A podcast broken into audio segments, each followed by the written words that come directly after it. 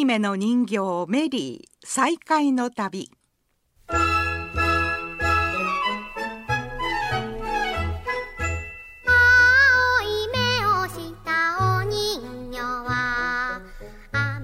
おはようございます。山田真知子です。青い目の人形メリー再会の旅。今日はもう6回目です。姫路市の米花保育園に伺いました今日も長く青い目の人形と関わってこられた作家の西村京子さんとご一緒に進めてまいります。西村さんおはようございます。おはようございます。今日もよろしくお願いいたします。です。ほら非常に綺麗に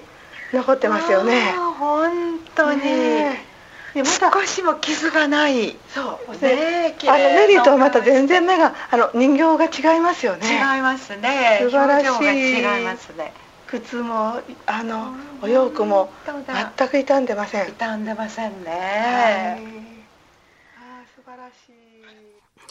い。なんだか最初からあの私たち2人の声があの流れて驚かれたかもしれませんけどね、ね、あの本当にねこの米花幼稚園のローズマリーちゃんっていうのは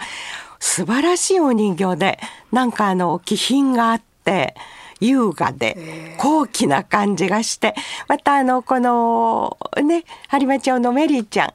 とはまたちょっと趣が変わったお人形さんでしたよね。雰囲気がまるで違っておりましたね。本当にあの私は写真でしかあの米花のローズマリーをあの知らなくてですねでも何度もそのあの写真で見ていたんですけれどもこれほどにこう優美な人形だとは思ってなかったんですね。あの本当にさっきも言いましたけどひび割れが体あの顔が全くひび割れ一つ入っていませんでしたね。こんな人形は多分あんまりないと思います。そうですね。あのいかに大切にされてきたかということなんですが、これはこのベイカー保育園というまた珍しいちょっとあのベイカってカタカナで書くんですけれども、ね、この保育園の由来からお話しいただけますか？はいわかりました。この保育園はですね姫路城の、えーと、東側の、えーと、五軒屋敷という住宅街の中にありまして、えーと、明治17年に日本に赴任してやってきた教師としてやってきたエドウィン・ベイカーさんが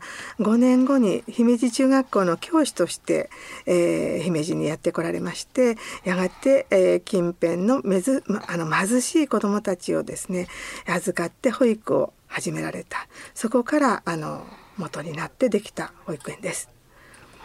このベイカーさんの名前を残してベイカ保育園というんですが128年もの歴史を持つ保育園なんですね。はい、あの山田さんね、えー、この雨の人形を送るプロジェクトを起こしたシドニー・ルイス・ギューリック博士も実は、明治21年に牧師として後にあの同志社大学ですとか京都大学で、えー、進化論ですとか進学を教える教師として日本に来られた方なんですよ。同じ時代の方なんですね。そうですね。あの明治6年にですね日本でのキリスト教の禁止令が解かれるんです。でそうすると、えー、そこから西洋諸国から多くの外国人牧師や教師が日本に来ているんです。でベーカーさんはもともとは、えー、松江中学に赴任する予定だったらしいんですけれども代わりに松江に着任したのが後の小泉八雲。えー、そうなんですか？あのギリシャで生まれてアメリカで新聞記者になられるんですけれどもあの怪談などの小説を書いた、えー、あのパトリックラフカディオ・ハーンなんです。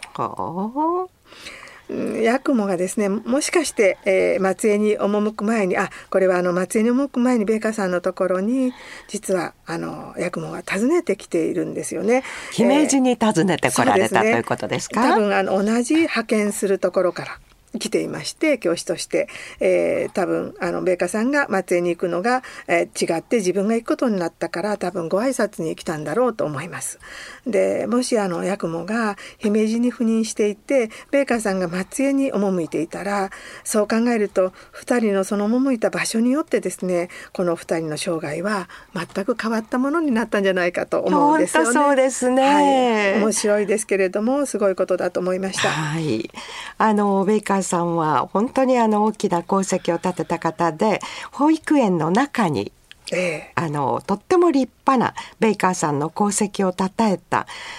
聖徳碑というものが建てられておりましたね。そうですね。とてもずっとそこにもう長くあの立っているっておっしゃってましたね。えー、山田さんここに一冊の本があります。はい、タイトルは壁眼の良館壁眼っていうのは青い目という意味なんですけれども良館は子供と手まりをついて遊んだ日本のあの良館さんのことなんですね。はい、でこのタイトルから分かりますようにメカさんと奥さんの日本人である鳥さんの献身的な活動はですね、えー、教会の建設ですとか小学校の開校あ小学校でありません女学校でした女学校への尽力など本当に多岐にわたっていまして、えー、足跡は姫路市でとても有名なことなんですよね。はい、でもあの人形のことはですね何も引き継がれていないんですね。で岡さん岡友江園長先生なんですけれども鳥さんの、えー、ご親戚にあたられる方だと思いますけれどもこの方がこのように話してくださいました。これに入ってて私が知った時点では職員室にありました。で夏の衣装で本当にあのいただいた時からそのままの衣装だったと思うんですであの「おかえりなさいミス兵庫」の時に初めてそういう言われを知りまして洋服もボロボロだしということでちょうどお子さんがここの卒園生だったご父兄が「私作ってあげる」っておっしゃって作ってくださった。ね、あのこういうことなんですけれどもそのベーカーさんのようなお人形はですね青い目を持っていますよね。でとてもあの美しい白磁の顔をしていましてローズマリーとメリーは、えー、神戸で別れて以来本当88年ぶり初めてのあの再会になると思います。あそうですね。あの、ちょうど私たちが通していただいた応接室のソファーに、このメリーちゃんとローズマリーちゃんを並べて向かい合ったようなね形で座らせてあの並んで姿はなかなか感動的なものでしたよね。なんか特別ななんか雰囲気がありましたね。えー、ローズマリーが日米で交換された人形だと分かっったのはですね米花では全く資料がないもんですから平成5年の8月ですねミス兵庫が、えー、里帰りしてくるのはもうそれからあと4年ぐらい先なんですけれども、はい、あの震災がありますのでね間を挟みますからね。ですけれども神戸新聞にミス兵庫の里帰りの事業あの記事がですね、えー、載ったんですよねでそれを神戸で見られた卒園者の方がいらして、はい、えー、その方はあの米花の園を代表して人間人形を受け取った写真をご自分で持っていらしたそうなんですね。でそのローズマリーを訪ねてあのその時は66年ぶりだったそうですけれども対面を果たしたとお聞きしました。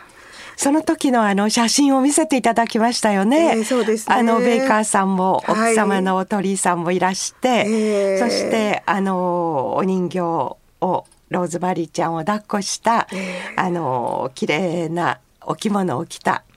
あの、はい、お嬢さんが抱っこしてましたね。そうですね。あのまあ園を代表して受け取ったそのお写真もそうなんですけれども、贈呈されたのがですね、えっ、ー、と米花保育園のお隣にあります上東小学校、そこで贈呈式があったようなんですね。でそこの木造の校舎の外に日本とアメリカの旗を立てて、そしてあの米花さんと鳥さんとそしてあの多分小学校の子どもたちも入ってますよね。でベーカーの、えー、白いエプロンをつけた園児さんたちが並んで、えー、写真を撮っていました。私はその写真を見た時にベーカーさんは自分のふるさとであるアメリカから来た人形をどんな気持ちで迎えたんだろうなって思いました。このローズマリーという名前なんですけれどもね、はい、えー、これは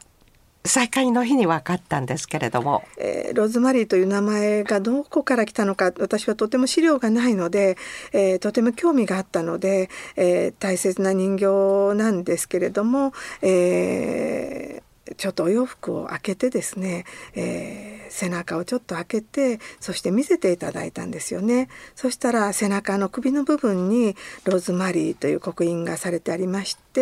えー、誰かが背中で見つけた文字をそのままの名前にしてあのローズマリーと呼ばれていたんだと思いますよね。でローズマリーはそれから以降ですね、えー、ミス長崎が帰ってくる展覧会ですとか北海道の人形の同窓会ですとかサンフランシスコへの里帰りですとか、えー、一番大きいのはロサンゼルスの、えー、日系人の移民博物館へ貸し出されています。おいろんなところへ旅をしてたんですねローズマリーちゃんは。ね、本当にあの、えー、アメリカに帰れる人形って本当に少ないんですね小さな家庭用の人形なのでだからあのそういう意味ではとても幸せな人形かもしれません。あの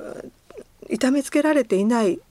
お人形ってわかりますよね。なんかとても愛らしいそして悲しげな顔をしてませんよね。してませんよね、えー、とってもなんかピンクの箱に入って大事にされていて、ほとんど出されたことがないっていうのが私にはちょっと辛いものでありますけれどもそういうあのローズマリーをあのメリーとさいあの座らせて、えー、園長先生たちもとてもあのなんかあの喜んで迎えてくださったのがあの印象的でした。あの阿古幼稚園にあります人形も実はローズマリーと言います。同じ名前なんですね。そうなんです。だから多分あのこれから取材に行かせていただいて見せていただいたら多分あの、えー、ベーカーのローズマリーと同じ、えー、刻印が売ってあるんではないかなと私は想像しています。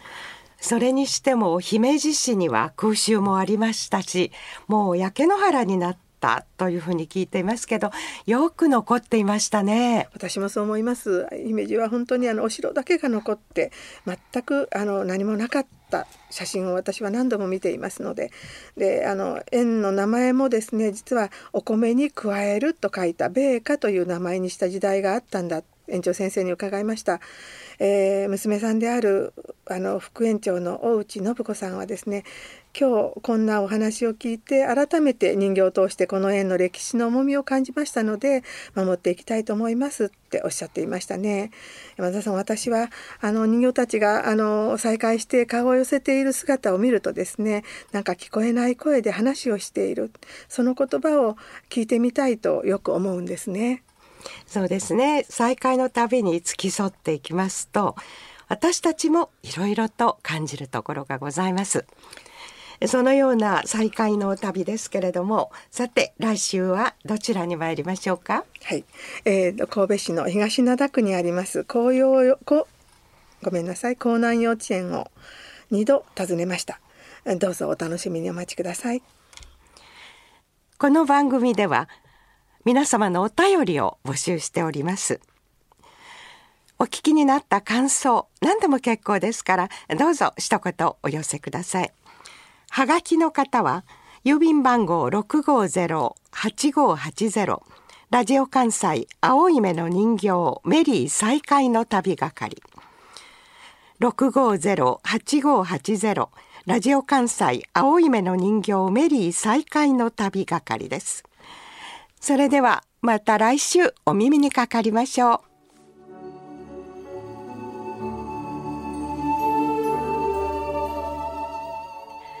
この番組は高砂ロータリークラブ UI 奉仕基金姫路信用金庫播磨ライオンズクラブ辰野赤とんぼライオンズクラブ朝子ライオンズクラブその他多くの団体個人の基金の提供でお送りしております。